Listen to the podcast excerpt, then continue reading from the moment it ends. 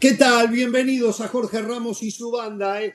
Aquí estamos para acompañarlos dos horas a puro fútbol. En un ratito vamos a estar con todo lo que ocurre en semifinal de Champions Real Madrid frente al Manchester City. Pero arrancamos, estamos en semana de liguilla, estamos en semana de clásico tapatío, Chivas frente al Atlas. Por eso ya nos vamos a la perla tapatía con Hernaldo Moritz para que nos diga cómo apronta el equipo del serbio Paunovic. Adelante, Hernaldo.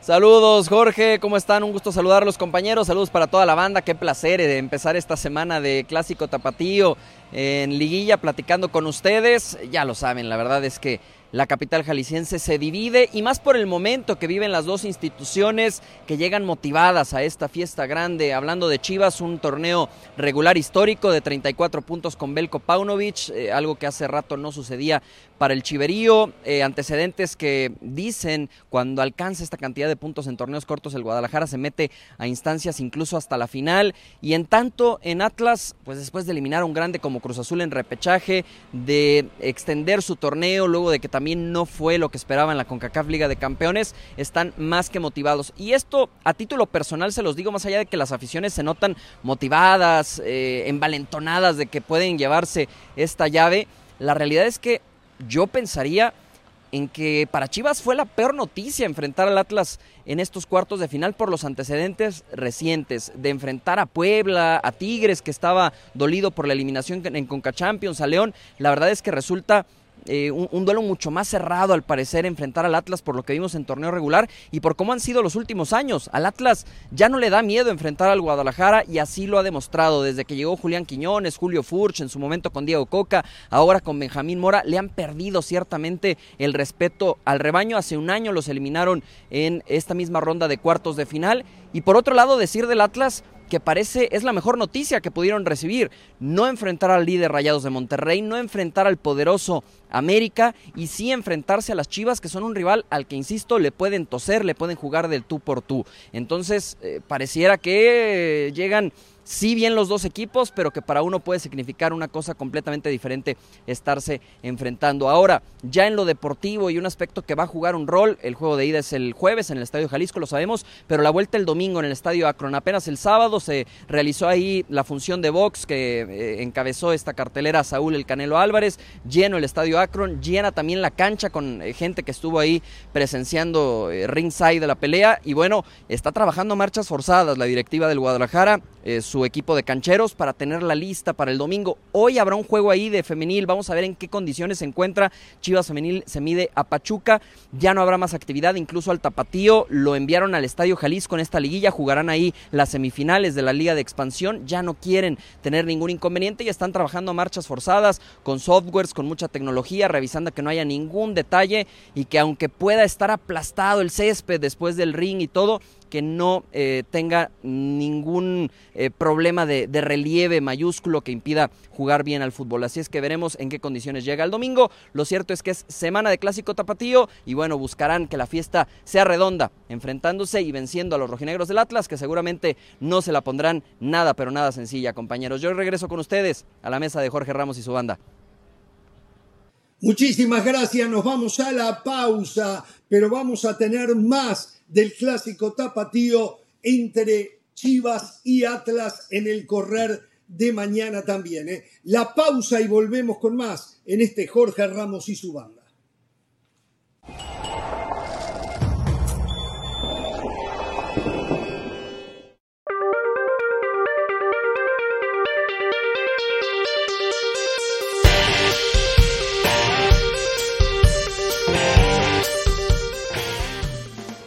Estamos de regreso. A ver, cada vez falta menos para esta Copa Oro. ¿eh? La verdad que es el fútbol más atractivo para este verano que se viene. Y vamos a hacer una ronda por el istmo centroamericano para ver cómo ellos analizan cada uno de los grupos donde participan su selección. Y arrancamos con Jenny Fernández en Honduras y en el saludo, Jenny, ¿cómo ves a la selección catracha en su grupo?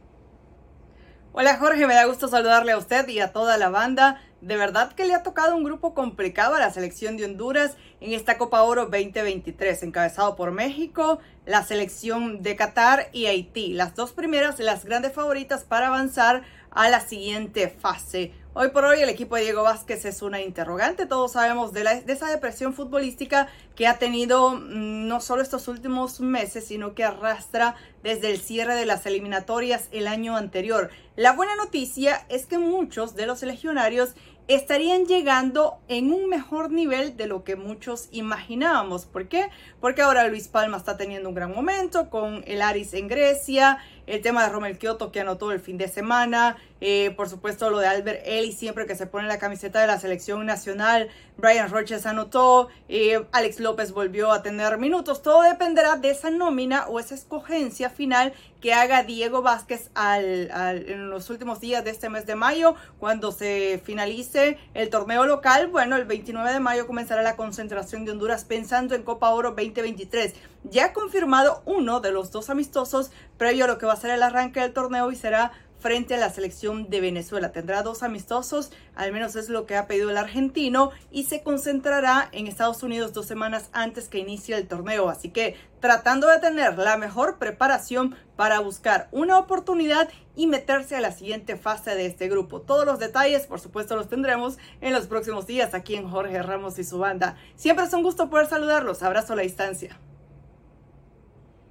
Bien, y ahora nos vamos hasta el canal de Panamá. Allí está Juancho Villaverde, agrandadito, anda también por la mejoría que ha tenido el fútbol panameño. Y Juancho, en el saludo te pregunto, ¿mucha fe para esta selección panameña de cara a la Copa Oro? ¿Qué tal, Jorge? Qué gusto saludarle, un placer compartir nuevamente junto a la banda para hablar lo que se viene en más o menos un mes, la Copa Oro de CONCACAF, esta edición 2023 que se encargó de emparejar en el grupo C a tres selecciones centroamericanas, en el caso de Panamá, Costa Rica, El Salvador, y todavía por definir si será Martinica, si será Surinam, si será Santa Lucía o Puerto Rico. El cuarto rival, el segundo de Panamá en cuanto a las fechas de competencia. Una selección panameña que abrirá la competencia contra la selección de Costa Rica. Curiosamente, solo se han enfrentado una vez en Copa Oro, fue en los cuartos de final de la edición de 2017, cuando Costa Rica avanzó a las semifinales con ese gol en contra de Aníbal Godoy. Es muy curioso porque son unos rivales, o quizá es el rival con el que Panamá más veces se ha enfrentado, un, total de 53 partidos, se han visto las caras con 13 victorias de Panamá, 14 empates y 26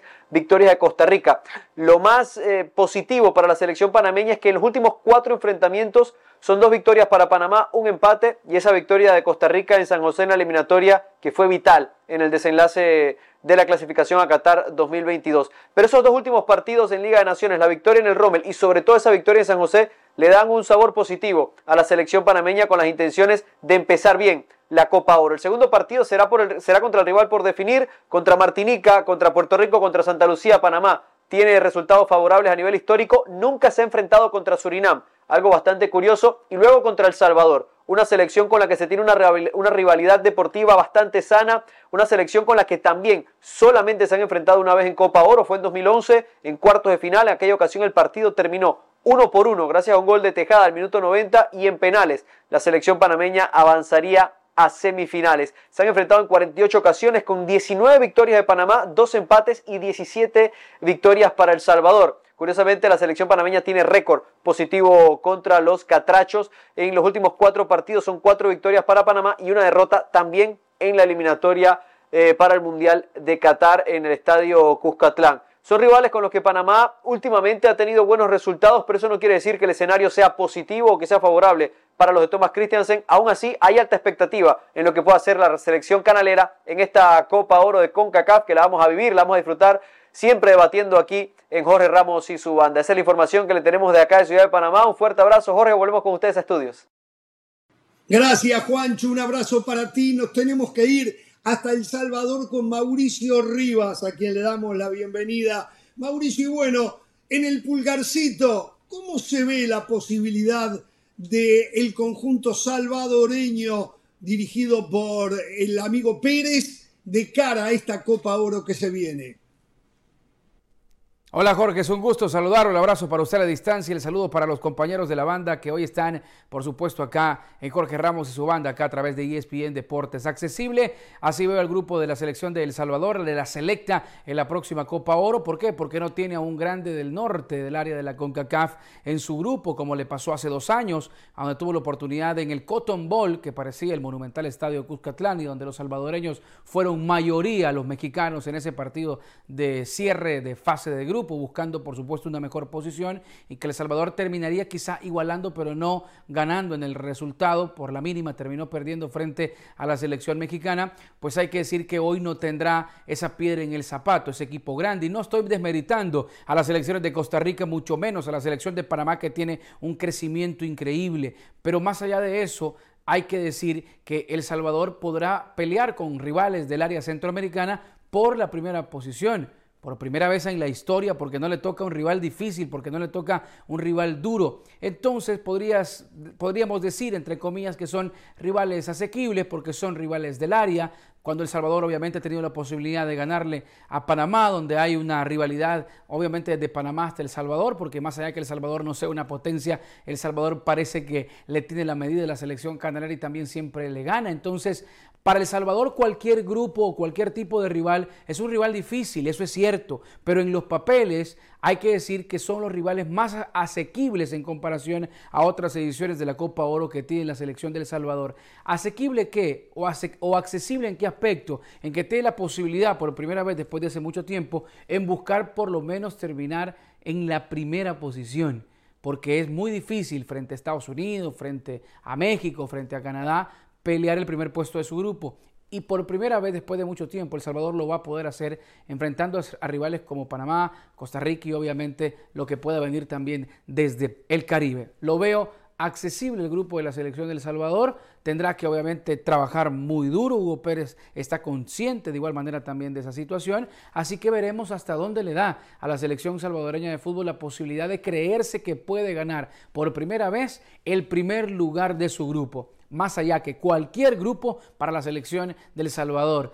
Es difícil por obviamente, por obvias razones, por obviamente situaciones de trabajo y de niveles que obviamente las selecciones de Panamá y la selección de Costa Rica han tenido la oportunidad de superar y de llevar a años luz a la selección del Salvador y sobre todo la panameña que ha crecido muchísimo. Reitero, no es menospreciar, pero en cuanto al tema de rivales, pues El Salvador ahora tiene una realidad grande y una posibilidad bastante grande y es accesible, ¿por qué no pensar en el primer lugar de su grupo? Con esta importante opinión, mi estimado Jorge, regreso con usted al estudio de Jorge Ramos y su banda.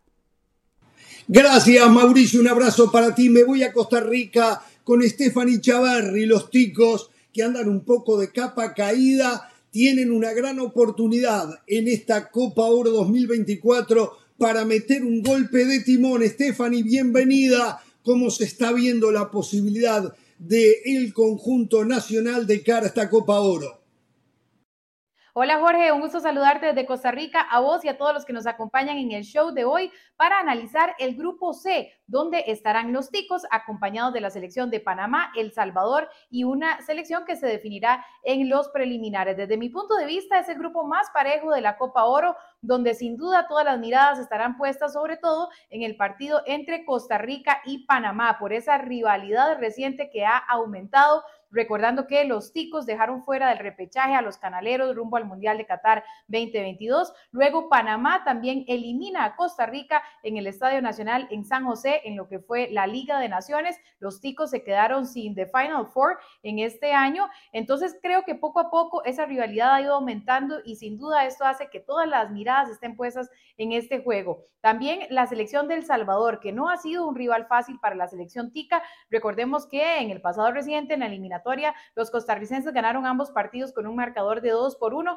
pero sin duda a los ticos también se les complicó muchísimo lograr este resultado. Y cerrando el grupo también estará un rival caribeño que en el pasado reciente, en la Copa Oro, han dado mucho de qué hablar este tipo de selecciones y también por la parte física, en algunos momentos han complicado a Costa Rica. Así es que es un grupo bastante parejo, repito, y por eso me parece que los ticos no la tendrán tan fácil, sumado a que la selección nacional no está pasando un buen momento. Luis Fernando Suárez, el entrenador que está al mando de los costarricenses, no está contando en ese momento con el apoyo o el respaldo del aficionado que también de alguna manera se preocupa por este grupo que le tocó a Costa Rica en la Copa Oro. Así es que mucho trabajo tendrá Luis Fernando Suárez para poder hacer una buena representación y también recuperar la credibilidad que ha perdido tras los recientes resultados negativísimos para la selección de Costa Rica. Es el análisis, Jorge, desde el país tico. Sé que tenés muchísimo más en el set principal. Gracias, Stephanie. Y nos vamos en busca de Milton Melende a Guatemala, el país de la eterna primavera, para que nos cuente cómo está este equipo del Flaco Tena pensando en Copa Oro y la ilusión que tiene la gente en el país. ¿Cómo te va, Milton? ¿Qué tal Jorge? Buenas tardes, con el saludo cordial como siempre.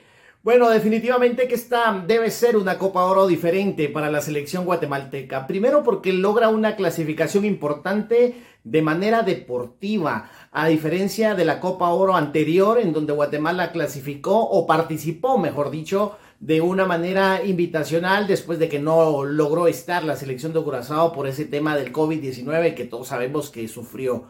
Ahora es una selección, diría yo, mucho más completa, con mucho más eh, rodaje, con mucho más tiempo de estar juntos todos los jugadores, de la mano de don Luis Fernando Tena, que ha venido de menos a más poco a poco. Eh, con este grupo, obviamente por el tiempo y por el trabajo que ha realizado ya con esta selección. A eso agreguemos el momento anímico que vive Guatemala por esa clasificación primero de la Liga C a la Liga B y después de la Liga B a la Liga A, haciendo bien las cosas y postulándose para dar pelea primero en esta Copa Oro y después camino a la Copa del Mundo del 2026, sobre todo por el formato de competencia en donde sabemos que Guatemala puede tener alguna posibilidad. Ahora en esta Copa Oro se enfrentará contra Cuba, contra Canadá y contra un rival que está por conocerse. Sin lugar a dudas, el candidato más fuerte para terminar de ocupar este grupo D es la selección de Trinidad y Tobago, aunque al final es una moneda en el aire también, porque sabemos que Nicaragua los dejó fuera en la fase anterior, entonces es un poco contra, contraindicativo lo que se dice, ¿no? Por el tema de que Trinidad ha sido protagonista, pero ahora se quedó en el camino anterior. Guatemala tiene que hacer las cosas como lo viene haciendo, tratando de hacer su propio juego y sobre todo por el sistema de competencia que indica que los que avancen de este grupo van a jugar contra el grupo A, donde está una de las grandes favoritas del torneo, que es la selección de los Estados Unidos. Diría yo que el primer partido que Guatemala tendrá en esta Copa Oro, que precisamente es contra la selección de Cuba, ese es el partido en el que Guatemala no puede perder. Ese es el partido donde Guatemala tiene que sumar puntos y donde tiene que ganar. Después viene la selección de Canadá. Este partido Guatemala tiene que tratar de sacarle puntos a una de las selecciones también favoritas de las grandes potencias del área de la CONCACAF. Y después contra la selección que está por confirmarse, Guatemala también tendría que tener alguna posibilidad de sumar puntos y sobre todo de una victoria. Lo cierto del caso es que Guatemala sí tiene, creo yo, posibilidades en un grupo que tal vez no es tan fuerte como otros para poder acceder a la siguiente ronda. Vuelvo con usted, Jorge. Buenas tardes. Muchas gracias a todos los compañeros en Centroamérica. Este verano se juega Copa Oro con una cobertura periodística impresionante de ESPN Deportes de Jorge Ramos y su banda. Eh, vamos a estar en todas las sedes y vamos a tener toda la información y el análisis. Nos vamos a la pausa y continuamos en un ratito. Real Madrid, Manchester City, todo el análisis aquí en Jorge Ramos y su banda. Saludos de Pilar Pérez, esto es SportsCenter ahora. Aún sin Aaron Judge, quien saldrá de la lista de lesionados este martes justamente, los Yankees vencieron a los Atléticos de Oakland siete carreras por dos en el primer juego de la serie. Los mulos estuvieron potentes al bat. Osvaldo Cabrera inició la fiesta de cuadrangulares en el quinto episodio, Bader anotó. Para el sexto, Gleyber Torres también la voló. En la misma entrada, DJ LeMahieu batió un jonrón entre el izquierdo y el central, Rizzo pasó lista la registradora y la ventaja ya era de 5-2. Finalmente, en la séptima baja, Aaron Hicks por fin se voló la barda en la presente campaña para que entraran las últimas dos carreras que les dieron la victoria. El Heat sigue con paso firme dentro de las semifinales de conferencia en el este de la NBA. El equipo de la Florida sufrió por momentos para mantener la ventaja en el cuarto partido de la serie frente a los Knicks de Nueva York. Sin embargo, Jimmy Butler volvió a echarse el equipo al hombro con 27 puntos y 10 asistencias. Bama de Bayo colaboró con 23 unidades más y 13 rebotes para cerrar el marcador 109 a 101 y sellar la ventaja de 3-1 en la serie. El juego 5 se beberá en el Madison Square Garden este miércoles. Ya con la liguilla del fútbol mexicano lista, los equipos comienzan a planificar sus estrategias y el Atlético de San Luis, que se enfrentará al América en los cuartos de final, aún tiene la difícil tarea de suplir a su portero titular Marcelo Barovero, quien se lesionó la rodilla izquierda previo al repechaje y quien todavía no está listo para volver a la acción. Así que Andrés Sánchez será de nueva cuenta el elegido para salir bajo los tres palos del equipo de André Jardine. No se pierdan SportsCenter todas las noches a la 1 m del Este y 10 pm del Pacífico. Esto fue SportsCenter ahora.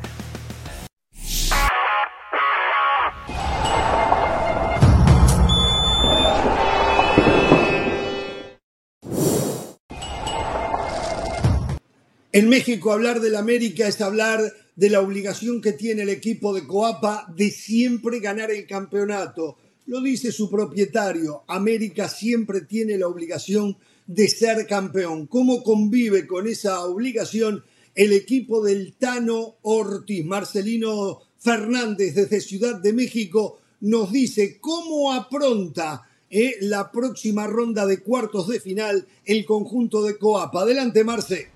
Abrazo Jorge, un saludo para ti y para toda la banda que está al pendiente de lo que suceda con las Águilas del América en esta nueva liguilla bajo el mando de Fernando El Tano Ortiz, ya la tercera con el técnico argentino que hace poco más de un año tomó las riendas del América. ¿Cuál es la expectativa para este equipo? Evidentemente ganar el campeonato. Si cada que América se presenta en una liguilla, esa es la expectativa Ahora es aún mucho mayor debido a que el Tan Ortiz ha tenido poco más de un año de proceso, ya dos liguillas previas en donde ha adquirido experiencia, en donde ha generado expectativas y en donde el equipo se quedó corto, sobre todo en la última, cuando dominó la fase regular del torneo y en semifinales fue eliminado por el Toluca jugando la vuelta en el Estadio Azteca. En esta ocasión el equipo tiene que centrarse, ojo, que perdió solo un partido a lo largo de 17 jornadas del clausura 2023, por lo tanto es un equipo difícil de vencer y que ya ha ido aprendiendo a cómo jugar estas liguillas, parte como un candidato parte como un favorito, pero evidentemente lo tendrá que revalidar dentro de la cancha. Alejandro Sendejas ya este lunes ha comenzado a incrementar sus cargas de trabajo después de prácticamente 10 días de estar trabajando en su rehabilitación luego de un tirón en la pierna derecha que sufrió en el último encuentro frente a Juárez. Todavía no es seguro que vaya a estar en el encuentro frente a San Luis, pero es muy probable que realice el viaje así no esté a disposición del Tan Ortiz. Los jugadores que ya están listos después de estar tocados la semana pasada, Jonathan Rodríguez, Néstor Araujo y Federico Viñas podrán estar, si así lo decide el Tan Ortiz, el próximo miércoles frente al Atlético de San Luis. Amigos de Jorge Ramos y su banda, regresamos con ustedes. Y ya lo saben, todo el mejor contenido sobre el fútbol mexicano vive en espndeportes.com. Por ahora, pausa y continuamos en Jorge Ramos y su banda.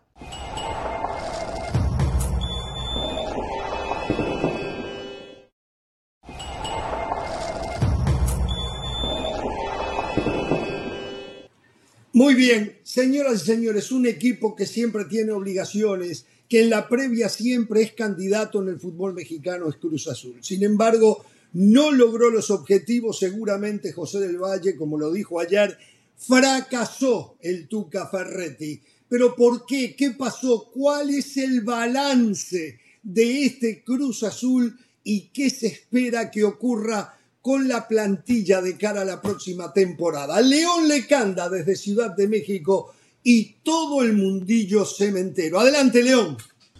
Hola Jorge, qué gusto saludarlos en Jorge Ramos y su banda desde La Noria. ¿Qué conclusiones sacamos de la temporada de Cruz Azul?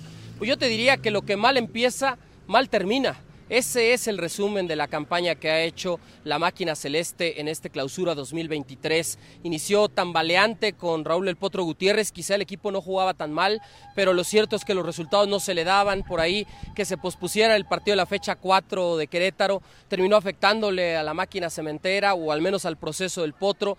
Cortan de tajo traen a Joaquín Moreno primero como interino, un par de victorias, el equipo se ve mejor, por lo menos ya en cuanto a los resultados.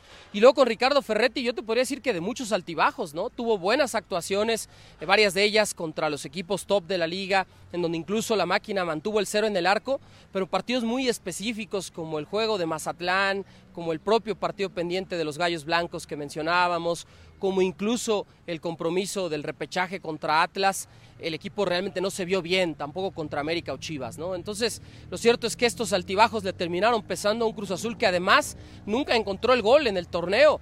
La producción ofensiva ha sido paupérrima de jugadores como Iván Morales, Ramiro Carrera, Augusto Lotti, que fue el mejor de todos ellos, pero ya no, digamos, Gonzalo Carneiro y Michael Estrada, estos últimos dos ya fuera de la institución. Y ahora vendrá pues todo este proceso de renovación del plantel. Te puedo decir, Jorge, que se van a ir ocho jugadores por lo menos, que van a traer cinco o seis refuerzos, pero sobre todo quieren bajar el promedio de edad, ¿no? Por ahí históricos como Jesús Corona o Julio César Domínguez pudieron haber vivido su último partido el sábado con la máquina celeste después de 14 años, en el caso de Chuy 17 con Cata. Todavía no es un hecho, pero es poco probable que renueven, dependerá mucho del Tuca Ferretti e indudablemente otros que concluyen contrato y que saldrán de la institución como Ramiro Funes Mori y los casos de Gonzalo Carneiro y también de Michael Estrada. Veremos, será un verano bastante movido, Jorge. Les mando un gran abrazo, regreso con ustedes al estudio. Muchas gracias, León. Tenemos que hacer la pausa y ya se viene todo el análisis de lo que deja este partido de ida de semifinal de Champions entre Real Madrid y Manchester City. Continuamos aquí en Jorge Ramos y su banda.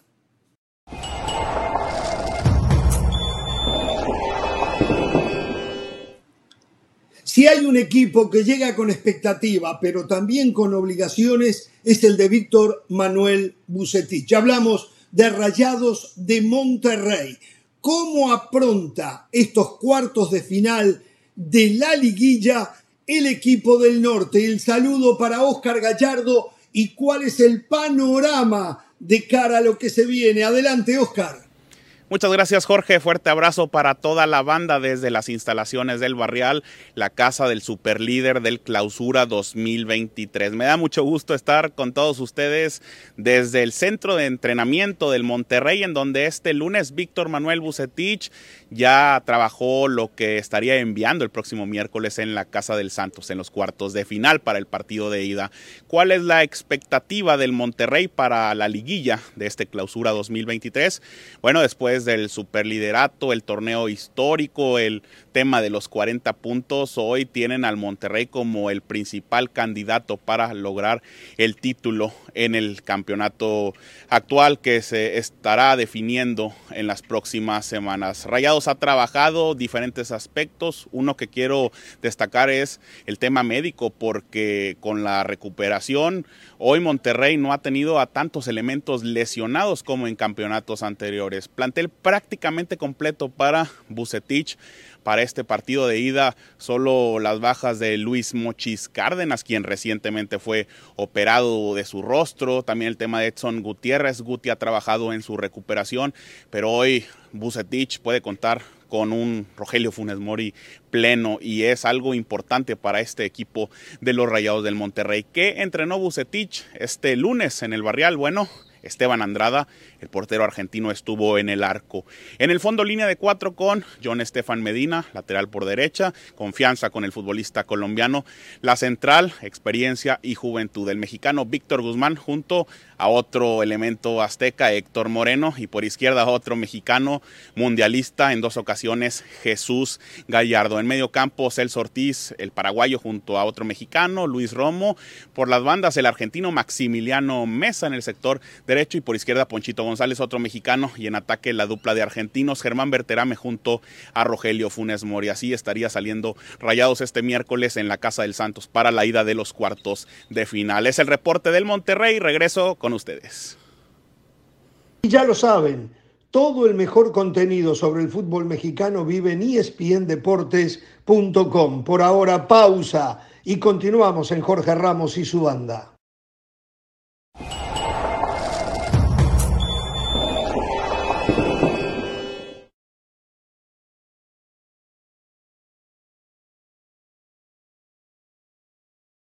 Continuamos en Jorge Ramos y su banda con esta triste noticia. Dejó de existir en el día de hoy a los 93 años Antonio Latota Carvajal.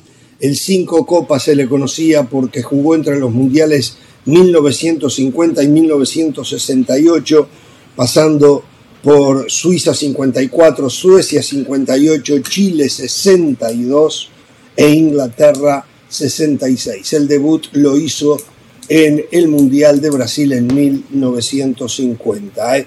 Que Dios lo tenga en la gloria al ex portero de León, ex técnico entre otros de Morelia, la Tota Carvajal.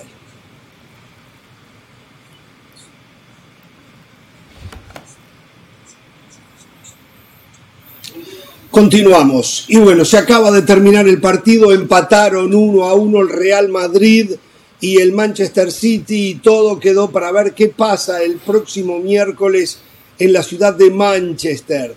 Un uno a uno que no refleja lo que anticipábamos en cuanto a lo futbolístico, que el Manchester City era, y sostengo todavía, es superior al Real Madrid.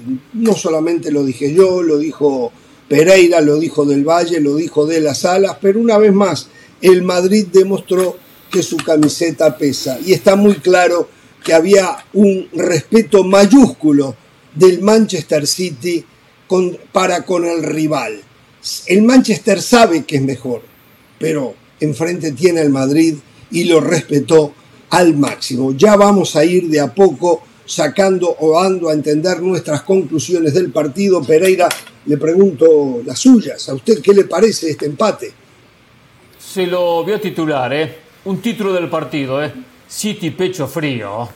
Se le enfrió el pecho a Guardiola y los muchachos del City. Tienen fútbol, pero esto no solo se gana con fútbol, ¿eh? se gana con otras cosas que el City se la solvió en Inglaterra.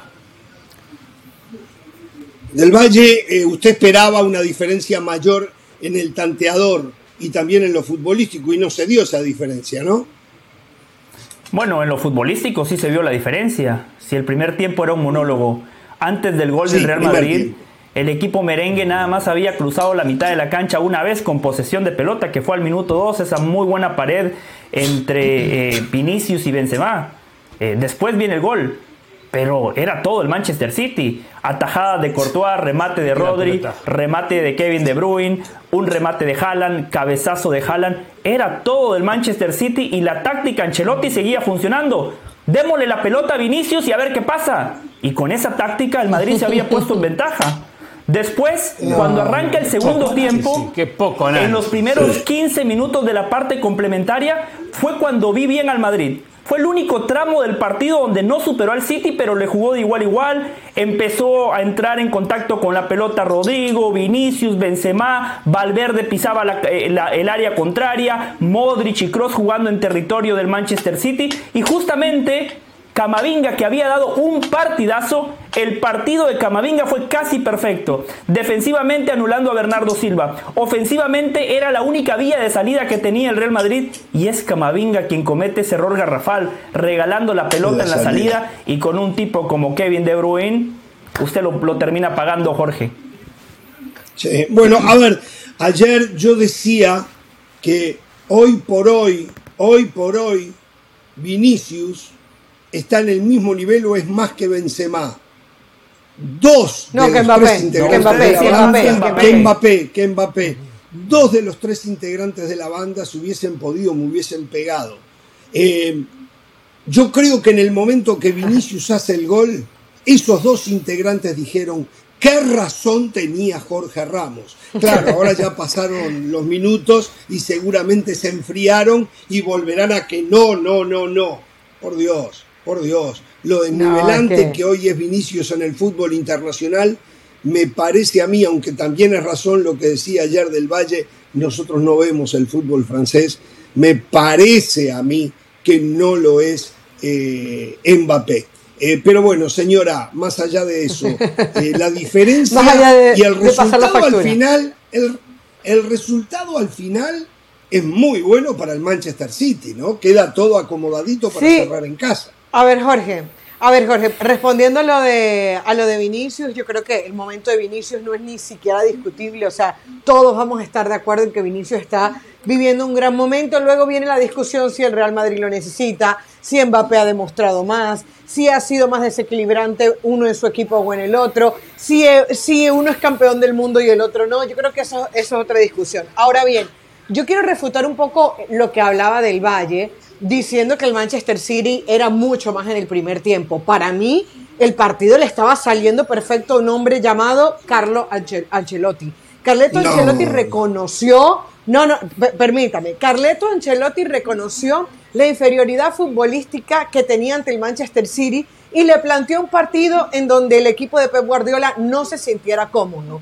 Si bien el dominio del balón era del Manchester City, tampoco era que a Courtois lo estaban peloteando, tampoco era que el Manchester City estaba llegando por todos lados y en cualquier momento parecía que si abrían el grifo, eso se iba a convertir en una goleada. Y aparte de eso, le sale perfecto con el gol de Vinicius en la primera llegada. Entonces, para mí, el plan era perfecto para Carleto Ancelotti. Y además, lo, complementó en el segundo tiempo cuando empieza a exponer su fútbol y estaba más cerca del 2 a 0 que el 1 1 solamente que el fútbol es, fútbol y cuando el Manchester City jugaba un poco mejor, Real Madrid consigue el gol y cuando el Real Madrid jugaba mejor, el Manchester City comienza el gol, eh, consigue el gol. Entonces, para mí, muy bien planteado por Carleto Ancelotti porque muchos van a decir, ah, es que es muy fácil encerrarte atrás. Pero ¿cuántos equipos no se le encierran atrás a este Manchester City e igualito los golean? Entonces yo creo que hoy el Real Madrid, aunque no es el fútbol que más me gusta, entendió a lo que tenía que jugar y por poco le sale. Bueno, Pereira del Valle y la señora de la Sala se explayaron un poco más de lo que lo hicimos usted y yo. Eh, le doy la derecha para que usted se explaye entonces más, más allá de que ya tituló. Quería escucharlo, me gustó, me encantó escucharlos a todos. Muy bien, Carolina. Eh, realmente da clases en este programa. Claro que Ancelotti hizo ese planteamiento. Sabía, todos sabemos que el City tiene más fútbol. Todos sabemos. ¿Qué dijo? Muchachos, 20 minutos van a salir con todo, ¿eh? Están heridos, 20 minutos los vamos a aguantar. 20 minutitos. Se van a frustrar porque no lo van a generar. Con suerte alguna situación y después salimos y empezamos a mostrar nuestro juego. Dicho y hecho, Ancelotti un experto estratégicamente. Le aguantó el partido 20 minutos, no regaló espacios. Courtois no, tuvo trabajo, alguna pelotita y nada más. Y, y, le digo más, y en dos pelotas largas tuvo situaciones en el Real Madrid, porque está la de Vinicius que cruza eh, eh, y aparece Rubén Díaz, aparece Rubén Díaz, y hay otra jugada también de, de, de, Benzema, eh, en dos llegadas, esporádicas pero dos llegadas. Entonces, a partir del 20, 20 y pico se soltó, al punto que Valverde hace una jugada estupenda que arranca del medio, se va por derecha, la cambia sobre el segundo palo y casi termina facturando el Madrid. Con el 0 a 0, después llega el gol, el 1 a 0.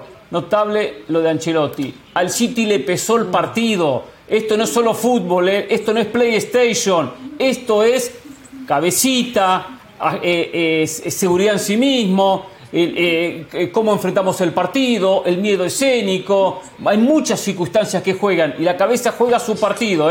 La cabeza le juega en contra al City, que tiene más fútbol, pero le falta del resto, que sí lo tiene el Madrid. yo debo estar de acuerdo un poco con todos.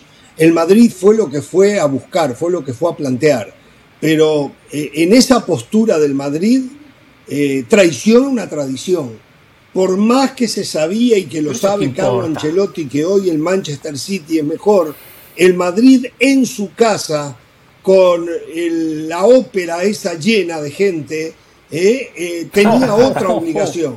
Tenía otra obligación y no cumplió con esa obligación que manda la historia. O sea, fue frío, calculador, táctico, pero se olvidó que arriba los jugadores llevaban una camiseta blanca con un escudo eh, muy La obligación es llenar la vitrina de copas, Ramos. Esa es la obligación, llenar las vitrinas de copas. Yo lo escuché, yo lo escuché. Para llenar las vitrinas de copa tenía que haber sacado un triunfo mínimo de un par de goles mínimo de un par de goles. Para hacer un par de goles tenía que haber buscado mucho más de lo que buscó. Lo que pasa que este equipo tiene esos momentos de suerte y de inspiración personal y llegó una vez en el primer tiempo y hizo un gol.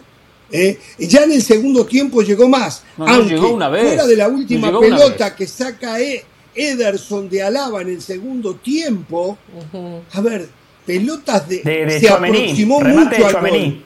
Ah, el de Chuamini también. Se aproximó Pero- mucho al gol, o bastante al gol. Permítame, pero nunca puso en aprieto, exceptuando esas dos, al portero del Manchester City. El Real Madrid tenía que haberse jugado más la ropa, pero le tenía un miedo Pero- terrible al City. Y el City le tenía un miedo terrible al Real Madrid. Se tuvieron un respeto y el partido no tuvo el nivel que debería de tener un partido entre los dos mejores equipos del mundo. Estuvo muy por debajo, como consecuencia de ese respeto mutuo que se tuvieron. No sé, algunos le pueden llamar miedo, pánico escénico, eso después lo podemos hablar, pero sí no se animaron a ofenderse como lo tenían que hacer. Y allí sacó un empate el Manchester City, que no sabemos cuál va a ser el final de esto, pero hasta ahora el ganador es el Manchester City. Hasta ahora Claro. el resultado lo, No, ver, no, lo pone en yo una no estoy de acuerdo con eso. al Manchester City. Pero, pero, a ver, pero ayer José del Valle decía aquí, el Manchester, el, el Real Madrid tiene cero chances ante el, ante el, ante el Manchester Sí, City. Cero chances. Ya creo que hoy haber Entonces, cambiado. Sí. Bueno, me imagino yo, porque todos esperábamos mucho más del Manchester City. Más allá que se jugara en el Bernabéu, y que yo estoy de acuerdo, a mí me, me hacía falta un Real Madrid que presionara un poco más, eh, por lo menos en bloque medio, para poder hacer la transición y, y- y llegar. Yo estoy de acuerdo con eso y no me voy a amarrar solamente al resultado. Creo que le hizo falta un poquito de, eh, de, de transiciones a este Real Madrid para darle peligro a su ataque. Estamos de acuerdo. Pero ya va, Carvajal, lateral derecho, que a mí no me parece ese gran lateral de derecho que muchos quieren vender. Camavinga, que este año está jugando como lateral izquierdo. Militao no estaba y entonces de alguna manera tú tenías una defensa remendada en el Real Madrid. Y Ancelotti tampoco va a ser suicida para que ante Haaland, ante Kevin De Bruyne, ante Bruno, an- an- ante Bruno Silva, Bernardo Silva, perdón, termines, termines eh, cediendo espacios. Yo creo que Ancelotti hace el partido defensivamente que tenía que hacer. Ah, que le hizo falta crear más jugadas en transición. Es cierto, Jorge, pero yo creo que hoy todos nosotros, los cuatro que estamos sentados aquí y la gente que nos está viendo, esperaba más del Manchester City. Hoy mucha gente estaba esperando que el Manchester City probablemente se La obligación el- el- era del Madrid, no señora. lo hizo. La obligación, esto dura, Ramos, la obligación era del Madrid. Dura 180 Está bien. minutos, pero hoy, hoy, para llegar con más posibilidades, la obligación era del. Real Madrid. Pero hay una Eso realidad. Pero hay una realidad. El Madrid sabe, como todos sabíamos, que el City es favorito en esta serie y que tiene más fútbol. Exacto. Todos lo sabemos. Y Ancelotti también lo sabe. No es un tonto. Bueno, entonces, entonces sabe no es lo que nos venden acá, la camiseta, el Bernabéu, la historia, No, eh. nada de eso es verdad entonces, porque en cuanto se enfrentan a un equipo con más fútbol, todos admiten que está bien que haya hecho eh, el, el partido No, ratonero no, que no, hizo Real Madrid. Es que eso quería recalcar yo, Jorge. Carolina recuerda lo que yo comenté ayer y lo sostengo. El el Real Madrid no va a clasificar. El Manchester City lo va a eliminar en la vuelta. Yo sí soy consistente, no como Carolina, que históricamente viene aquí a criticar Claro. entrenadores con planteamientos ratoneros, Claro. con planteamientos defensivos Claro. y hoy viene a aplaudir lo de Carlo Ancelotti. Yo la verdad, esas inconsistencias, esas incongruencias, no las Pero- entiendo. pero si te el acabo de decir- de acuerdo al equipo, si de acuerdo al entrenador, en de acuerdo al pasaporte, tiempo, de acuerdo a la bandera. si- eso eso está muy mal. En la vida hay que ser consistentes. me- si uno te se de identifica, Carolina, yo la dejé, tiempo- yo la dejé. Dele, hable usted, dele. Hable Te usted. acabo de decir yo que en el primer tiempo, te acabo de decir que en el primer tiempo me hizo falta un Real Madrid que llegara más en transiciones. Te acabo de decir que en el primer tiempo me hizo falta un Real Madrid que robara la pelota en la mitad de la cancha para poder mejorar en ataque. Pero también entiendo que el entrenador no es un suicida. También entiendo, y muchas veces mis críticas van hacia un Cholo Simeone, por ejemplo, que siendo superior al Oye, el rival jugó en la- Cholo en Simeone. la- bueno, pero exacto, jugó, parte, eh, pero, pero, ¿qué, y, pero, pero usted lo aplaude, usted decir me impresionó Ancelotti, fantástico lo Ancelotti, es que eso no entiendo. Pero ¿quién tiene a Haaland? ¿Quién tiene a Kevin De Bruyne? ¿Quién viene robando Carolina, en la Premier League? Carolina, es que tú también Carolina, te, es pausa, que tú te adaptas a lo que tienes el rival. Haga tú una tienes pausa, que el Madrid tenía a lo que el rival... a Modric, a Kroos y a Valverde en la mitad de la cancha, tenía el balón de oro Benzema y tenía a Vinicius en gran momento y a Rodrigo una figura emergente. Es que el Real Madrid no es un equipo del montón, Carolina, eso es lo único que yo no entiendo. Yo no discuto sus conceptos, yo lo único que estoy señalando es sus incongruencias. Eso es lo único que estoy señalando. Usted es como la chimotufia. Como dice una cosa, dice otra. No estamos para hablar de incongruencia, bueno, estamos para hablar del partido, señor del Valle. Yo digo una cosa, a ¿eh? ver, a al ver. Madrid no le pesó jugar en Stamford Bridge, no le pesó y le ganó al Chelsea. ¿eh? Eh, eh, no le pesó jugar en Anfield y le ganó al Liverpool. Usted no me puede ¿Por comparar, tiene que pesar no me ahora? puede comparar ¿Por esos le- equipos con el Manchester City, Hernán. No Yo lo que voy- Más lo allá mismo, que el Manchester bien, City le pero- tiene tremendo respeto. Hoy lo vimos, le tiene tremendo respeto. Por eso, y- rayando y como miedo, local va a tener respeto, obligación y también le va a miedo. tener respeto. Pero es el mejor como equipo local del También le va a mundo. tener respeto y obligación. Entonces, si, si, si está enfrentando un equipo que es superior, Yo le hago que es una superior, pregunta, todos Pereira, sabemos ¿el que tiene más fútbol el bueno para el City. Real Madrid? ¿Para quién fue bueno el No es resultado malo. de hoy? No, en la No, previa entiendo que es mejor para el City, eso lo entiendo, no soy un tonto ni voy a cerrar los ojos y ver para Ah. otro lado. Por supuesto que entiendo que es mejor para, para el City, por supuesto, pero digo este Madrid, que aquí, aquí, el cliente del Madrid le daba cero chances, decíamos que era favorito el City y termina compitiendo en el partido, no fue superado en lo futbolístico, señores. No puede superar ¿Cómo que 90 no fue minutos. superado de lo futbolístico? ¿Dónde fue superado? Sí, ¿Dónde fue superado, el lo Madrid? futbolístico ¿Cómo fue que superado, Pereira. ¿Cómo el que equipo dónde, que por mejor favor, Rondo? fútbol hoy, aunque no en el nivel que puede hacerlo, fue el City. Eh, y no el tener Real la Madrid. pelota y jugar bien al fútbol. Pero si no lo dejó jugar. tener la pelota y claro, jugar bien al fútbol. Claro, ¿Cuántas pelotas sacó Courtois y difíciles? jugar mejor que el rival. Claro. Solo, solo por tener la pelota, solo por tener la pelota. No, por no, eso no. es mejor que, No que, solo que por el tener la Estoy pelota. ¿Cuántas explicando, pelotas de no solo por Estoy la pelota. explicando, no solo por tener la pelota, Pereira. Llegó mucho más, controló mucho más el mediocampo. ¿Cuántas pelotas tuvo generó Haaland más de gol? oportunidades de ¿Cuántas gol. pelotas de gol generó. Y miren, los primeros Fue un 13 partido minutos hubo parejo. tres remates frontales al arco que muy bien solucionó Sí. el problema eh, Courtois. En los primeros 13 minutos eh, ya había Se los llegado enumeré, tres veces. claro. Correcto, uno de Sí, Rodrigo, pero- uno de De Bruyne, uno de Pero Haaland. remates, Sí. remates débiles, remates que no, no hacían daño. bien, pero el, el número final dice, pero- ojo, eh, el número final dice tiros al arco del Madrid 13, tiros al arco del City 10, de los cuales de los 10, 6 fueron al arco, de los 13 fueron 4 al arco. O sea, Ah, bueno, el partido ahora del sí trámite las tuvo sus momentos. Sí, sí, sí. Si Ahora usted sí le sirven los números. arco, Los si- números que usted si usted- critica, hoy los utiliza a su ¿Qué favor. tiene? Doble cara, doble No, moral, no la como lleve Carolina. por otro lado porque va perdiendo peso en esta opinión. Pero eso fue No, no, no, yo impresentable, no señor Valle. Al no contrario, darle ninguna, al contrario, ninguna chance al hoy Madrid. salgo reivindicado. Del Valle está le- le triste a porque no golearon a al Real Madrid. Del Valle está triste porque no golearon al Real Madrid. Yo no, no entiendo, No, no, eh, entiendo del Valle. Yo, a gritó decir el a gol de, de Bruyne. Se habrá salido a gritar No, gol de no, En el trámite fue bien. mejor el City, Pereira. En el claro, lo que trámite pasa es que los partido, que vemos el el fútbol City de manera jugó Porque un objetiva. poco tiene más fútbol. Porque tiene más fútbol. Y bueno, por Pero- lo que pero sea, sabemos que tiene más fútbol. eh, después buscamos el Pero porqué, partido. pero en el trámite del partido, el trámite le correspondió más al City que al Madrid. Hubo 20 minutos de Madrid en el segundo tiempo que sí, el Madrid lo emparejó, no Exacto. que fue mejor, lo emparejó, Muy bien, Jorge. lo emparejó, eh, el- y en el el, cierre del trámite, primer en los tiempo 90 también. minutos, el trámite le perteneció más al City que al Madrid, Ah. que no se lo ganó por el respeto Y- que le tuvo. Lo que declaró Guardiola ayer es lo que pasó hoy en la cancha. Que No, no, no, pero es sobre el mejor quiero equipo decir para algo. este campeonato. Sí.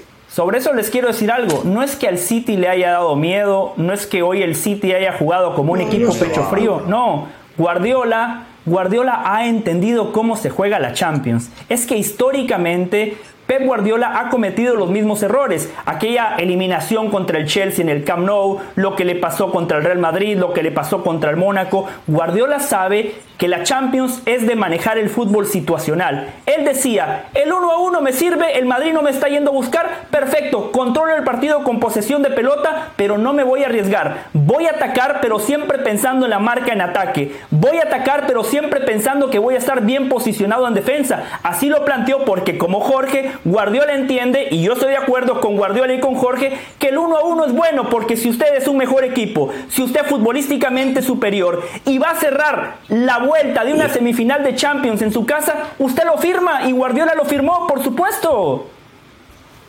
Se lo iba ganando. Lo iba ganando el, el Madrid. Bien, una inspiración personal, no fue un trabajo de equipo, para un, segundo. un bombazo bárbaro. O sea, que planificó estar perdiendo por 1 a 0. Por favor. No, no, ah, no. Está bien, pero, pero, pero coincidimos que ahí, que ahí, fue un gol que no existía para el fútbol que tenía el Madrid. Ese gol no, pero había mejorado. Correcto. que mostraba el Madrid. Jorge, fue la táctica, démosela a Vinicius y a ver qué pasa. Exacto, o sea, que lo de Camavinga, lo de Camavinga desde atrás, poner un lateral izquierdo que corra, que le dé el centro a, a Vinicius para ustedes Ancelotti no tiene ningún mérito en eso. O sea, Ancelotti le dijo a Vinicius y le dijo a Camavinga cuando encuentren un espacio, no, no lo ataquen, no, no, no hagamos eso, por Dios. Este, Ancelotti, el mérito que no solamente hoy, señora, tiene Ancelotti, es de poner los jugadores para las posiciones de manera correcta. Eso es lo que tiene, pero el equipo como tal no muestra aristas del trabajo de Ancelotti. Cuando usted hoy en un tono menor como estuvo el City en relación a otros partidos, usted mira a los dos equipos, ve la diferencia en la dirección técnica. Mientras uno está, bien, está basado en las grandes figuras que tiene, el otro tiene grandes figuras que los obliga a jugar al fútbol en conjunto, en unidad, en cohesión. Por favor, por favor. Yo le digo una cosa, para usted el gol de Vinicius es casualidad.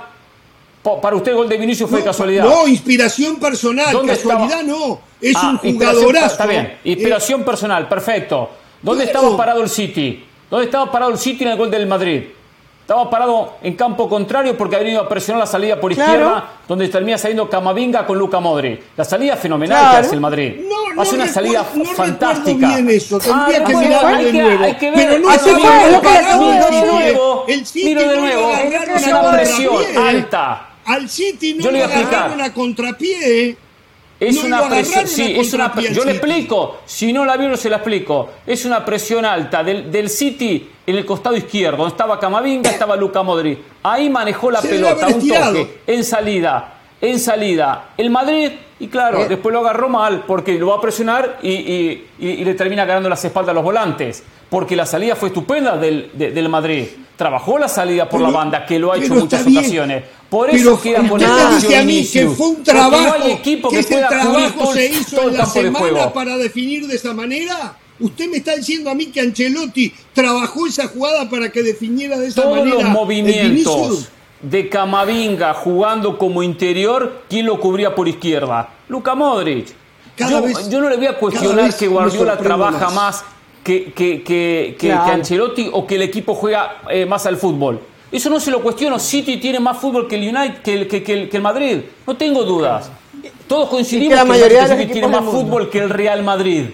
Pero teniendo más fútbol hoy, no lo pudo mostrar, aunque tuvo más la pelota. No lo pudo mostrar.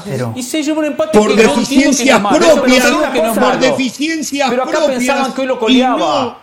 Y no por las condiciones del Madrid. No lo mostró por el respeto y el miedo que le tiene al Real Madrid que ya lo ha hecho sufrir. Es parte del fútbol. Por ¿eh? eso no lo el miedo parte del no fútbol. Le dé ¿eh? mérito, no, le dé mérito al planteamiento del Real Madrid en eso, porque no lo tuvo. Pero ya va, pero inclusive, del fútbol. el miedo que tuvo Uruguay contra Corea no lo tuvo Argentina contra Francia en la final, ¿eh? El miedo juega su partido también, Ramos, ¿eh? Cobarde le está diciendo inclusive en el segundo tiempo. No voy a entrar en ese jueguito burdo inclusive, y barato. inclusive en el segundo tiempo, para, para seguir con el tema del partido, eh, en, en, el segundo tiempo, Guardiola le da la pelota al Real Madrid. Yo creo que pensando que no iban a saber qué hacer con ella. Y el Real Madrid se hizo más peligroso. O sea, cuando tú le entregas la pelota al Real Madrid, también saben qué hacer con el balón. ¿Y Valverde qué tuvo quiere? una Los que no jugadores que tiene.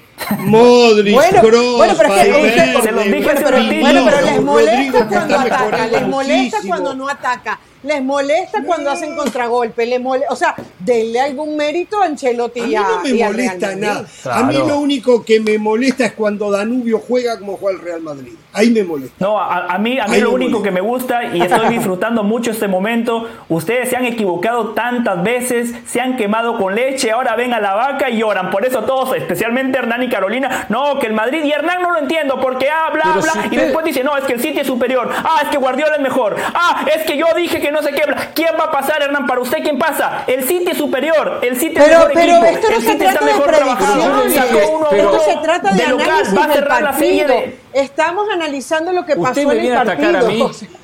Exacto, usted viene a atacar a mí, que usted- lo suyo es impresentable, habiéndole dicho que el, el Madrid tiene cero chance de pasar. Cero Nadie se chance mandó a de decir. El que dice es un tipo que no sabe de fútbol. El que dice es un tipo que no sabe de fútbol. O sea, usted de fútbol no Se sabe lo nada. Nada. Se lo Porque decir sostengo. que Madrid Yo tiene no cero como usted, chance. Ya que citado es no- Uruguay, es yo no soy saber. cobarde como Es usted que dijo, ah, por O sea, porcentajes, oh, lo veo decir eso ligeramente es superior. no usted tiene que Es decir no saber. cuál de los Usted dos el macho pronóstico. porque viene a decir que tiene cero otro. chance. El fútbol es un eso. sistema binario. Es un sistema binario. No se vale decir, ah, ligera, no. Pasa uno, pasa el otro. Esa es la esencia del deporte. Por eso, si a usted le preguntan por un pronóstico, ¿usted lo da o prefiere no darlo? Usted Pero nadie te preguntó por pronóstico. Ayer dijimos Primero, que primero, partido primero, a mí, no- a mí no venga a decir imaginar. cobarde, ¿eh? a mí no venga a decir cobarde, no venga a decir cobarde, pues es una agresión en su parte ¿Quién que no me pasa? gusta para ¿El nada. City ¿eh? el Real No, no Madrid? decir cobarde. Estamos hablando de fútbol, ¿entendió? Primero el respeto, ¿eh? Primero Sí. el respeto, ¿eh? Primero el respeto. Pero le yo estoy nunca lo traté cobarde acá, ¿eh? Y lo he mostrado muchas veces en el preguntando, ¿va a ser programa, ¿eh? Me está haciendo calentar. Le estoy preguntando. No, no, yo acá no soy ningún cobarde. Yo digo si lo quiero decir. Si lo digo no es porque sea cobarde. Por eso le decir pregunto, lo para quiero usted, decir. ¿quién pasa de acuerdo a su análisis futbolístico? frente, no ¿El tengo City ningún miedo, ¿eh? Madrid? Ningún miedo, ¿eh? El ¿Quién City pasar? No sé quién de va a pasar, análisis pero no. futbolístico. ¿Me va a dejar hablar? ¿quién ¿Me va a pasa? dejar hablar? ¿Me va a dejar hablar? Te le ¿Me pregunto, de acuerdo a su análisis Perfecto, se lo voy a futbolístico, explicar. para usted, se lo ¿quién voy a explicar. Lo voy a hacer el favor de explicárselo, pues se me antoja explicárselo. Por eso digo, fue una falta de respeto total hacia mí tratando de cobarde. Es una falta de respeto de su parte. Muy rapidito de boca, ¿eh? Voy a decir lo siguiente. Pero no respondió. El favorito en esta serie. Pero déjeme responderle. Primero quiero poner en su lugar. Primero ponerlo en su lugar. A usted. Es un maleducado al aire. Le digo claro, es un maleducado Control al aire. emocional. Tratando, tratando de Sí, yo soy el que manejo el programa, ¿eh? Pero esto, la verdad, es Le voy a decir una cosa. A mí me encanta esto que está pasando. Le voy a decir una cosa. Sí, sí. En esta serie, diga. si tengo que pronosticar quién pasa, síntesis. para mí pasa el Manchester City. Ahí pasa el Manchester City. Ahí está. Pero el. Madrid Ayer- demostró que le puede competir y demostró que en Inglaterra puede, puede, puede ganar. Lo vimos en las rondas anteriores. El City tiene mucho más mi fútbol. cancha. Y hoy, sin embargo, Ahí no está. lo pudo mostrar. Le dio la razón. No lo pudo mostrar. Decir que tiene cero chances, Ayer- decir que tiene cero chances es no saber nada de fútbol. Ayer hablamos de lo que había pasado en el clásico argentino. Y una de las cosas en que Pereira y este servidor estuvimos de acuerdo, que, Barce- que eh, Boca no quería jugar el partido. No quería jugar el Ajá. partido. No pasaba la mitad de la cancha y cuando lo hacía era inspiraciones personales de sus jugadores. Salvando las distancias, lo del Madrid hoy, fundamentalmente en el primer tiempo, fue lo mismo. Pero la óptica de Pereira es diferente a la óptica que tenía ayer con Boca. Yo sé, va a buscar que cosas chiquitas Sí, para sí. agregar, pero ayer Pero Boca, cosa, Ramos, el a ver, a domingo ver, Boca ¿cuántas tuvo la misma actitud, Igual la misma actitud que tuvo Real Madrid Pero que hoy. La sus que comparaciones son absurdas. en el Vienen a decir estupideces al aire. ¿Cuántas pelotas sacó Armani en el partido contra Boca? ¿Cuántas pelotas sacó? Ninguna. Yo vi Ninguna sacó el arriba, a los partido. costados. ¿Cuántos sacó? Ah, un centro, digo pelota de gol. ¿Cuánto sacó Ederson hoy? Por favor, ustedes se, ol- usted se olvida, Ramos, cuando Vinicius tiene la pelota sobre la izquierda y aparece solo Benzema en el medio con el partido 0 a 0. Claro, perdón, que- 12 13. Perdón, perdón, perdón. Y Tienes aparece ese, Rubén Díaz. tienes ese Y hambre por la manga. paréntesis, ¿Cuántos aparece equipos del Rubén Díaz. mundo que son ratoneros tienen cuando- la capacidad cuando- de un. Vinicius que se monta en una Se moto, olvida. te marca un gol como te lo termina marcando? Pero es que es que es que cuando tú juegas a encerrarte atrás, pelota tienes que saber que tienes la posibilidad de hacer una transición rápida Sí. y hacer la diferencia. Y eso hizo el Real Madrid. ¿Cuántos equipos tienen a un Vinicius que te termina? Bueno, y además, además Vinicius no, no te apareció por izquierda, te apareció por el centro, pero ustedes le dan tan poco mérito a Ancelotti que no reconocen lo que hace con Camavinga. ¿Ustedes creen que él Claro. no tenía estudiado eh, aprovechar a Camavinga y su rapidez, que normalmente no juega como lateral izquierdo, estar bien apoyado porque Modric bien que lo tuvo que apoyar, Kroos bien que lo tuvo que apoyar porque saben que en esa línea de cuatro,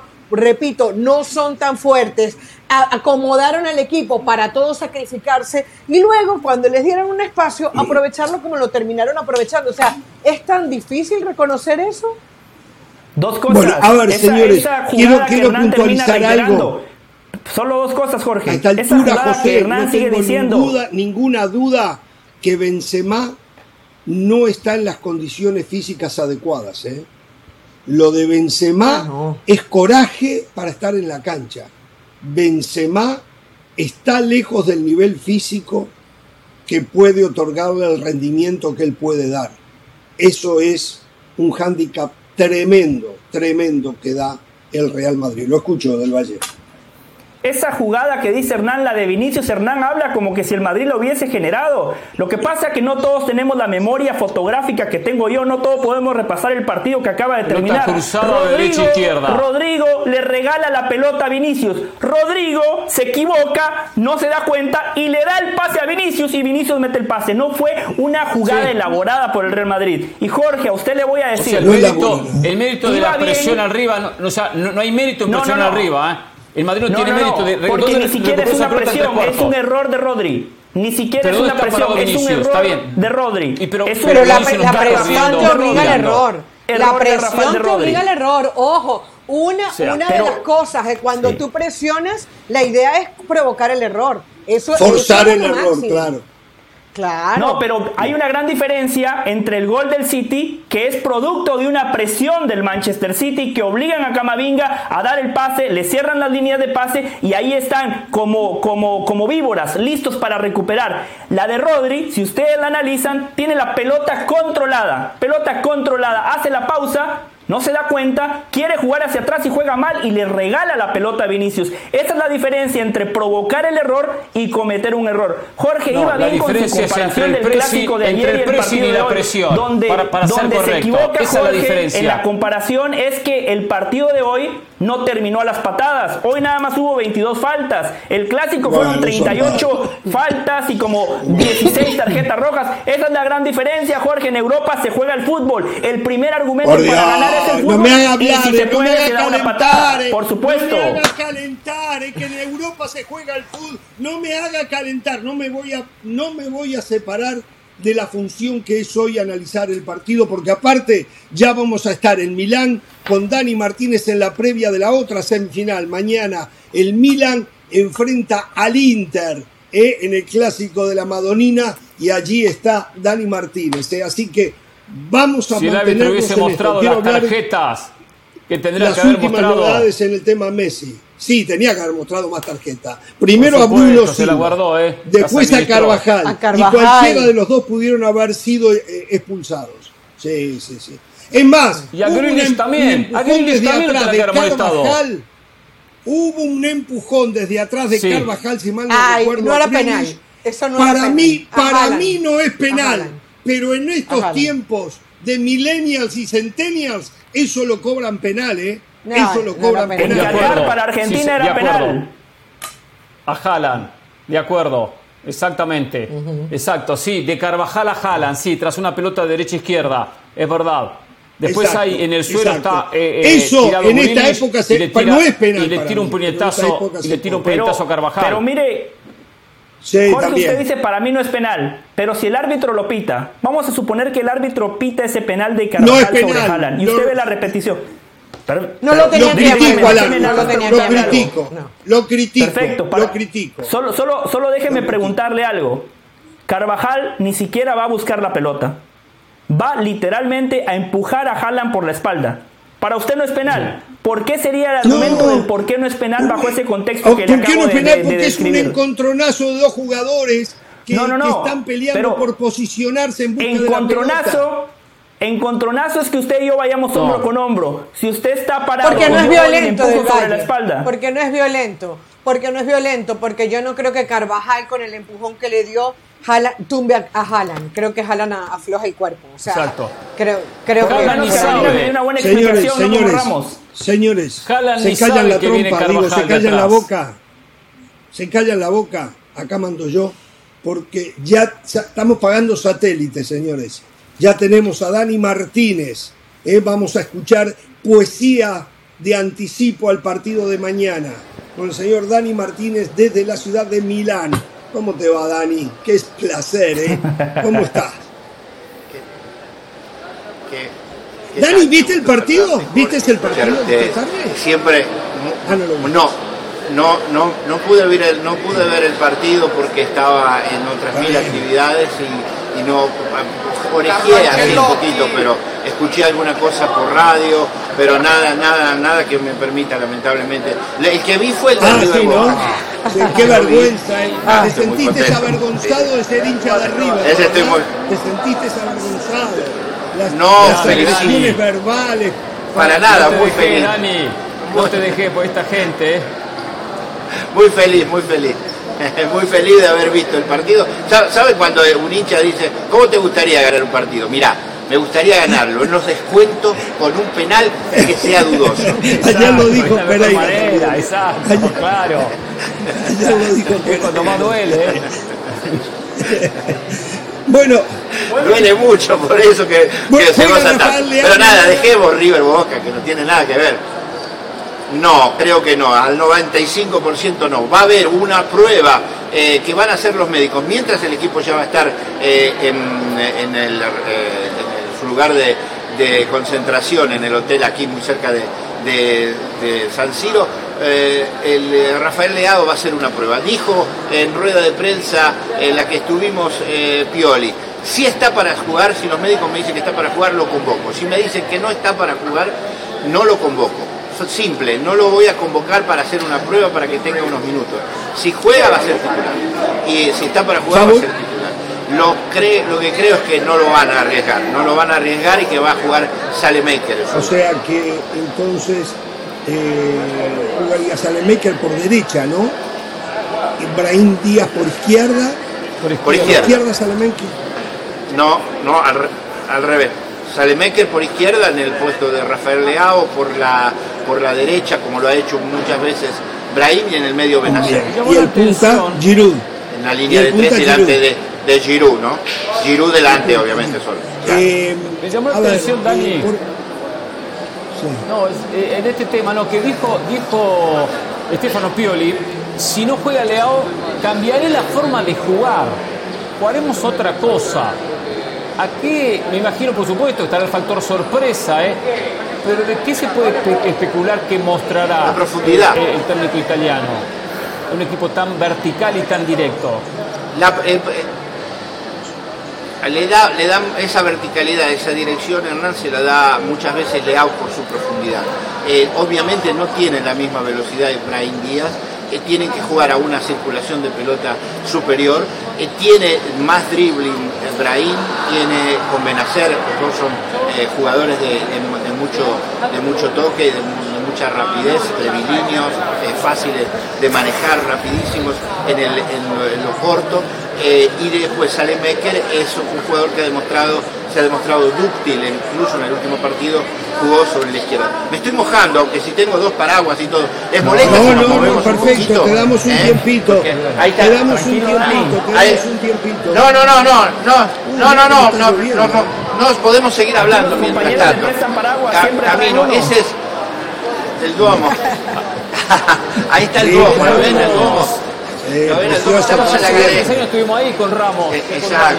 Correcto, ¿Se acuerdan? correcto. Exacto. Sí, la, la, galería Vittorio, la galería Vittorio Manuel es esta que queda ahora a mis espaldas. Que Giuseppe Mengoni hizo, que Giuseppe Mengoni realizó.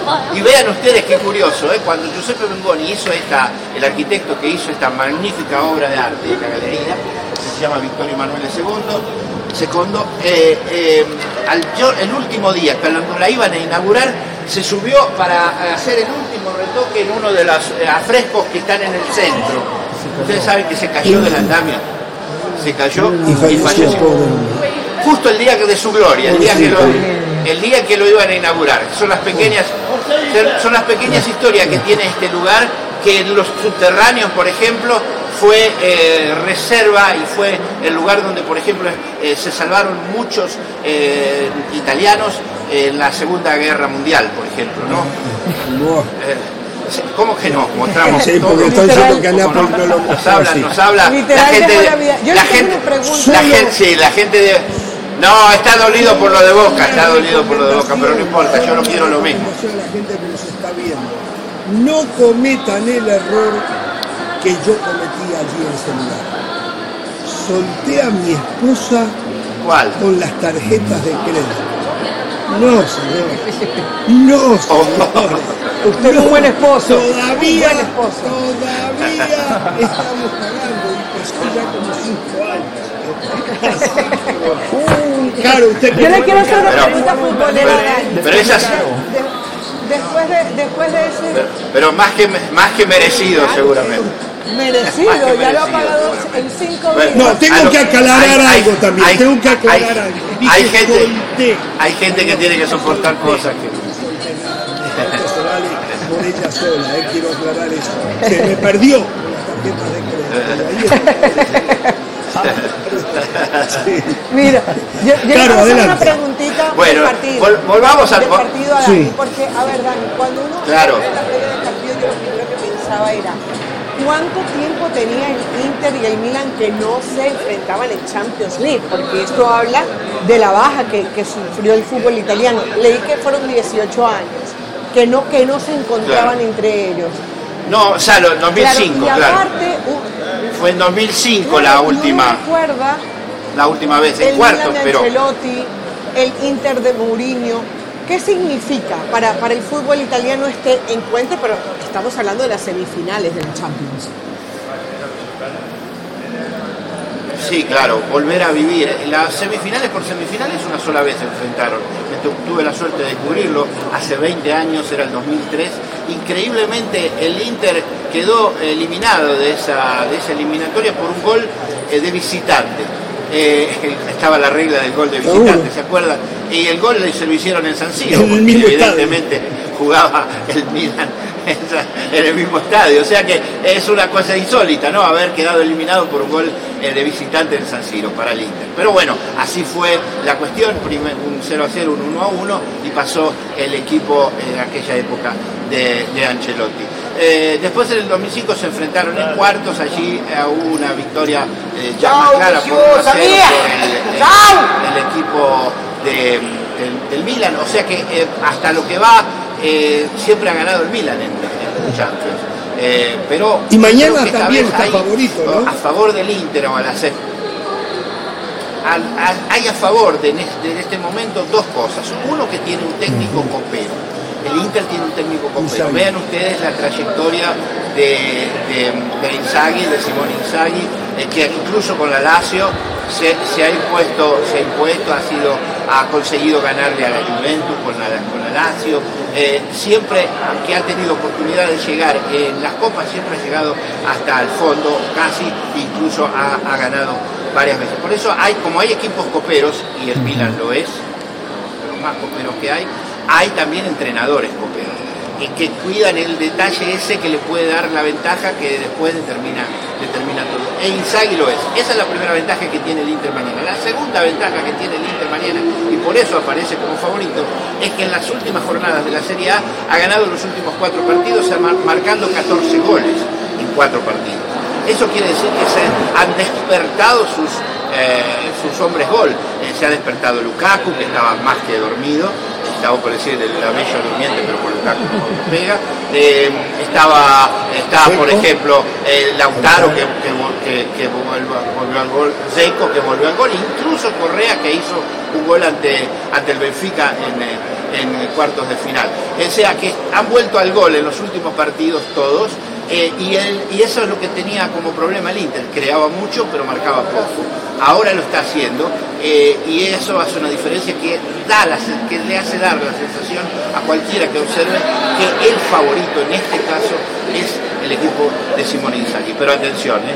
porque enfrente hay un equipo muy, muy especial para la, para la Champions, para la Copa. Lo tiene en la sangre, siete veces ha ganado la Copa de Campeones.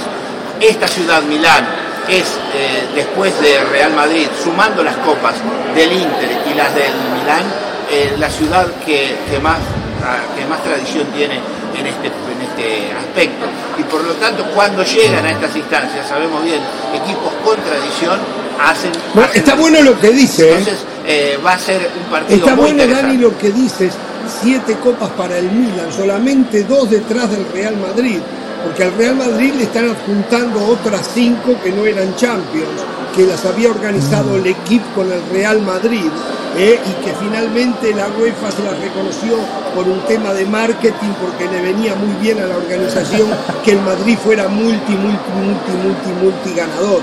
Pero ganar, ganar Champions o Copas de Europa, el Madrid ganó nueve y el Milan siete. No hay tanta diferencia, eh, no hay tanta diferencia cuando el Madrid tiene una, una máquina marketinera infinitamente superior a la del Milan. Dani, ignore esos comentarios. El Inter también ganó su ¿Dije alguna mentira? ¿Dije alguna mentira? Pregunto, ¿por qué no va a ignorar comentarios porque Mentillo. Eh, Dani, le cuento, le cuento, Dani, aquí siempre hablan de que al Madrid lo favorecen, de que el Madrid, entre comillas, roba. Hoy no han dicho nada de un robo monumental. Es lo único que Ancelotti ha acertado esta tarde en el reclamo después de Dani, lo quiero exponer. Dani, aprovechando que usted está desde Italia, eh, a usted le pregunto, Dani, el hombre que más sabe de la Serie A en ESPN, ¿usted a quién ve como favorito? ¿A quién ve pasando a la final? ¿Al Inter o al Milan? Yo veo pasando al Inter, tengo que ser sincero. Eh, creo que el Milan eh, daría una enorme ventaja sin Leao en este partido de, ida y como se resuelven los detalles, en los pequeños detalles, no tener un jugador tan eh, que, quiebra tanto eh, los momentos de los partidos, me parece que es una ventaja que en este momento, este Milan no se puede dar. Quizá en otros momentos sí, pero esta es mi opinión. Yo veo favorito al Inter en esta Bueno, eh, bueno alguna cosa. Mañana, los dos puntas del Inter, Lukaku y Lautaro o Lautaro y Seco. No, para mí Seco Lautaro. Para mí la última, Lautaro Seco. Sí, ¿por qué? Porque le da eh, movilidad. O sea, ¿qué, te, da Lukaku? Lukaku te da un punto de referencia en el medio. Cuando tienes que atacar, necesitas ese punto de referencia para poder ponerlo de espaldas y dar apertura a, los demás, por poder arrastrar con su fuerza eh, eh, el espacio, para poder crear en ese, caso, en ese caso. Pero teniendo en cuenta que va a jugar de visitante mañana, que va a haber 67 mil personas que van a estar eh, hinchando por, eh, el Milan, que va a haber solo 4.500 eh, de visitantes por el Inter, se supone que el planteo va, a ser de ir a buscar de parte del, del Milan. Y en ese caso te conviene, creo yo, un jugador con más movilidad seguro en el, en el salto para, para, ir de cabeza y con mucha más movilidad que, la que tiene Lukaku. Menos fuerza, pero más movilidad, que es la de Seco, que además en este momento está volviendo al gol. Yo creo que Seco y Lautaro, que es evidentemente titular absoluto en esta temporada, ha hecho ya 23 goles y 10 asistencias el argentino y 10 asistencias, quiere decir que está haciéndolo eh, verdaderamente bien. Es el, eh, es el eh, jugador que en este momento está dándole mayor seguridad a su equipo. Un abrazo Dani, gracias por este rato, por todo este info. Te mandamos un abrazo, disfruta el partido mañana y nosotros vamos a disfrutar el después del partido con todo lo que nos va a salir, ir entregando en las diferentes plataformas de ESPN. Hasta cualquier momento. Ah, muchísimas gracias a ustedes. Saben que siempre un gran, gran privilegio para mí estar en Jorge Ramos y su banda. Un abrazo. Chao, gracias. Dani, gracias, gracias. Mañana es San Siro. Entonces, San- permítame, mañana es San Siro porque el Milan es local. Bueno, el gol del City va a llorar del Valle por una pelota que pudo haber salido, pudo haber salido. Yo por lo menos no la vi, a lo mejor pudo haber salido, es verdad. No la mostró la televisión si salió o no salió. Pero aparte de eso, pasaron cinco minutos después de que la pelota estuvo afuera. eh, la pudo haber recuperado el Madrid, no lo hizo. eh. Así que bueno, dele, tira el llorado, tira el llorado. Dele, lo dejo. Eh, si hubiese sido al revés, si hubiese sido al revés, si en lugar de De Bruyne hubiese sido un gol de Modric, arrancamos el programa con eso. Eso es un hecho. Eso es algo factual. Si no, No, pueden no, no ir es factual. a ESPN Plus, Es rebobinar sí. y repasar la historia de los programas de Jorge Ramos y su banda. En las jugadas dudosas, abrimos con eso editorial y emitimos, em- y emitimos un juicio de valor. Nuestros compañeros de BIN, gracias a la tecnología 3D, han hecho el ejercicio y han confirmado que la pelota salió. Cuando Bernardo Silva hace por la pelota, la misma ya había salido. Y no pasaron cinco minutos, como dice Jorge, ¿eh? pasaron, hubo dos pases, un pase previo. Dos pases previos, perdón, dos pases previos y gol de Kevin De Bruyne. Carlo Ancelotti reclamó de manera vehemente. El árbitro Sí. amonestó al técnico del Real Madrid por el reclamo. Ancelotti tenía razón. Esa pelota había No. salido. El gol del Manchester Perdón, City ¿usted está hablando de y esta no foto? debió de contar. ¿Usted está hablando de esta foto? ¿De esta foto está hablando? Es- no, no, esa foto no me dice la verdad. Esa foto nunca me va a decir la no verdad. Yo estoy hablando no de la nada. tecnología 3D de nuestros compañeros de BIN, una tecnología donde claramente muestra que la pelota había rebasado en su totalidad la línea de cal. El gol del City Pero una no pregunta. debió de contar. Una No, pregunta. sí, sí, porque Esa pasó tecnología mucho que rato. tienen los Pasó compañeros. mucho rato. Una, una, esa tecnología que tienen los compañeros no la tiene el VAR, ¿no? O sea, el VAR, No. bueno, ok, entonces, entonces podemos decir que robaron al, al, al Real Madrid, que robaron, a- eh, sí, al Real Madrid, lo robaron conscientemente, o sea, porque una cosa es cuando discutimos que hay cosas muy claras que no se pitan y esto es una- un análisis post Apa- aparte- aparte en el reglamento, tecnología Caro. que no tenía el VAR. Claro, yo no sé si hubo un pase, dos pases, 15 pases entre eso y el gol de De Bruyne. Yo lo que digo es que hubo un buen rato, seguro pasaron 40, 50 segundos y no un minuto entre que eso ocurrió y la definición de De Bruyne. O sea que en el reglamento está especificado que si un error no es inmediato ya no se retrocede hacia atrás mucho tiempo. Entonces, Eso tiene razón, Acá, eso es cierto. Yo, Aparte- yo, yo no niego que la pelota a lo mejor salió. No lo sé, yo no la pude ver. Lo que nos mostró la, la televisión no mostraba eso. Pero asumiendo No. que salió, de todas maneras, eso no anulaba el gol, porque pasó mucho tiempo. Mm. Si yo tampoco no, no recuerdo toda la secuencia de la jugada, pero es eh, las- la supuesta salida del balón es anterior, anterior a la pérdida de Camavinga. O sea, después Correcto. hay posesión Sí, del Madrid. claro, claro, después la pierde Camavinga. claro. O sea, el Madrid tuvo posesión de la pelota. No es que desde no, esa no. jugada se inició lo que, lo que derivó eh, en el gol. Incluso, que sacarse un poco incluso la camiseta, Ancelotti, cuando se opina. Aquí, no podemos la camiseta producción de manera una pelota que se pasó la tecnología 10 de Bin. minutos antes. 10 minutos antes, por incluso, favor, muchachos, por incluso favor. Ancelotti le pregunta a David, al hijo que es asistente de él, y él no le sabe explicar, o sea, le dice como que no, no se ve la jugada. Era polémica. Lo que pasa es que Ancelotti estaba tan seguro que reclama y termina recibiendo la tarjeta amarilla. El fútbol, como la vida, es cronológica. Si esa pelota salió, el árbitro tuvo que haber levantado la banderita. Chao. Si hubiese sido al revés, si hubiese sido al revés, Ah, el, el juez de línea, sí, ahí estamos de acuerdo. Ahí estamos de acuerdo. Si es que salió, Claro. el juez de línea tenía Claro. que haber levantado la banderita. Lo que el Claro. Si gol no se hubiese podía sido al revés. pasó mucho rato. Si hubiese sido al revés. Esa es la frase. Tres puntos Tengo suspensivos. algunas reacciones. Algunas reacciones. Dijo Ancelotti, eh, controlamos bien el partido. Después de marcar, jugamos bien. Lo de la jugada polémica dijo, para mí, me- para mí salió el balón, pero según el árbitro no. No entiendo por qué no usaron el VAR. Dijo, el reportero le pregunta a Guardiola, todos pensaban que veríamos a un City destrozar al Real Madrid. Guardiola dijo, ¿quiénes son todos? ¿Sabes contra quién nos enfrentamos? ¿Sabes cuántas UEFA Champions League tiene el Madrid? No es mi culpa que pensaras que ganaríamos Y ese 6 a 0. pensamiento se trasluce en la postura de la cancha. ¿eh?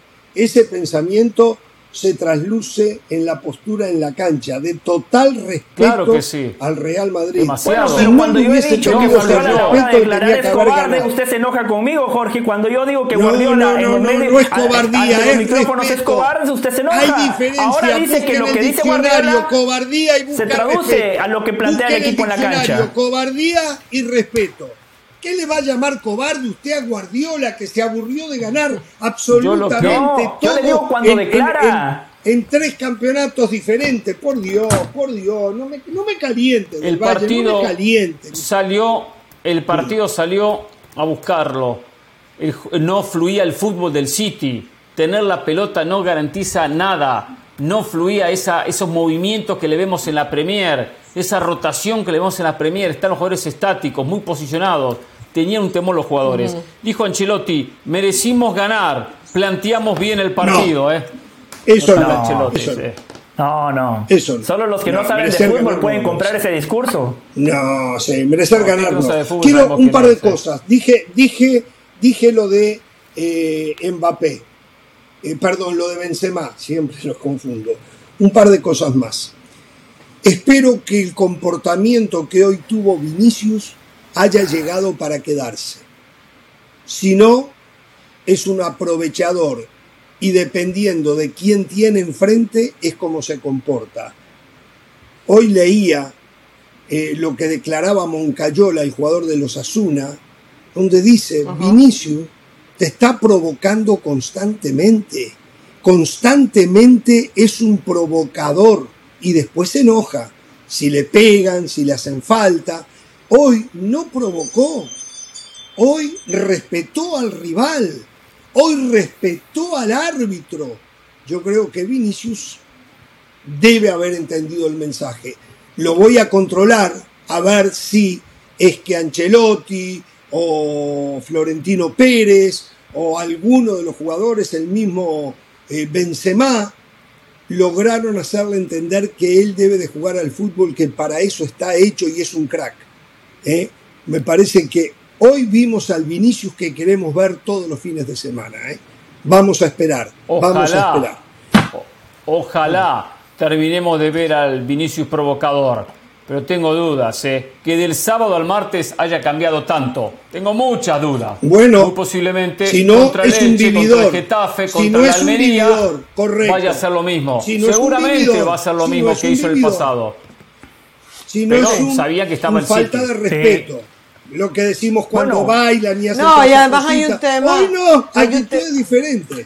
Sí. No, y hay un tema de colegaje, hay un tema de colegaje que se le está saliendo de las manos. O sea, el mundo del fútbol siempre lo decimos es muy chiquitito y, y todo el mundo ya lo reconoce como jugador, todo el mundo ya sabe la pegada que tiene, todo el mundo lo respeta como futbolista. Los, los rivales no tienen la culpa de los actos de racismo a los cuales ha sido sometido, Claro. no es culpa de Moncayola ni, de- ni del próximo lateral eh, del, del Getafe. Entonces sí es verdad que tiene que bajarle, tiene que bajarle dos eh, Vinicius por su bien y, y por el bien del fútbol, porque al final no es cómodo eh, tener un rival ah, que- que te esté molestando todo el tiempo y para el árbitro tampoco es fácil.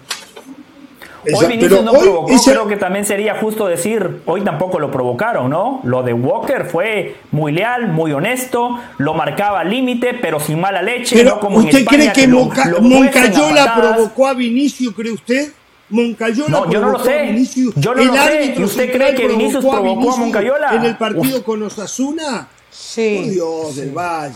Por Dios. Reclamaba En la liga- todo del Valle. En la liga a Vinicius ese le dan sentido- cada patada, le gritan todo tipo de cosas, sí.